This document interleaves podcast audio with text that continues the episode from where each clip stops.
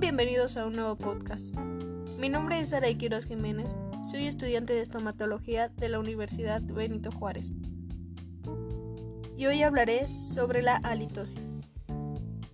¿Alguna vez te has preguntado por qué tienes mal aliento? La superficie irregular microscópica de la lengua puede atrapar bacterias que producen olores, los cuales contribuyen al mal aliento. El mal aliento, también conocido como halitosis, puede dar vergüenza y en algunos casos incluso causar ansiedad.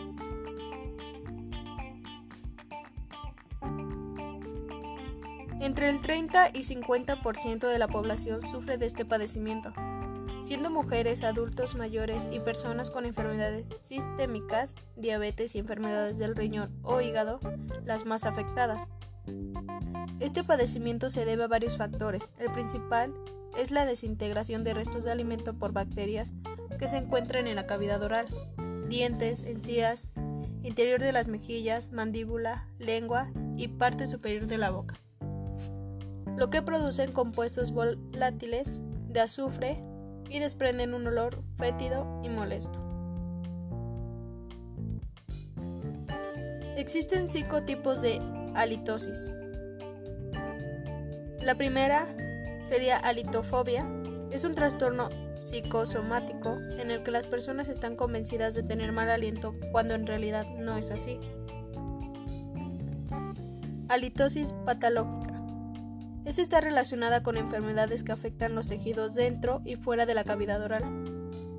Hasta el 80% de los casos de halitosis se relacionan con una higiene oral deficiente lo que favorece la formación de una enorme comunidad de bacterias responsable de condiciones como gingivitis, periodontitis y caries.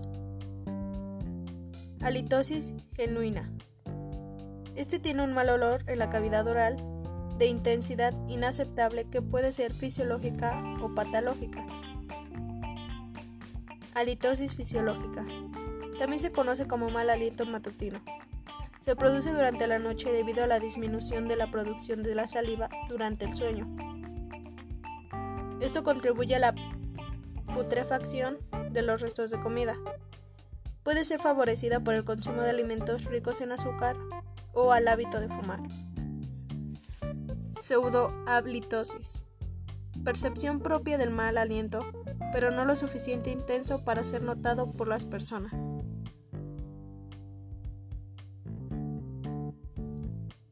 Si crees tener halitosis, revisa tus hábitos de higiene bucal y prueba a beber más agua. En caso que continúe el mal aliento, consulta a un dentista o a tu médico para encontrar las causas del olor. Esto sería todo por este podcast, espero que me hayan comprendido. Muchas gracias.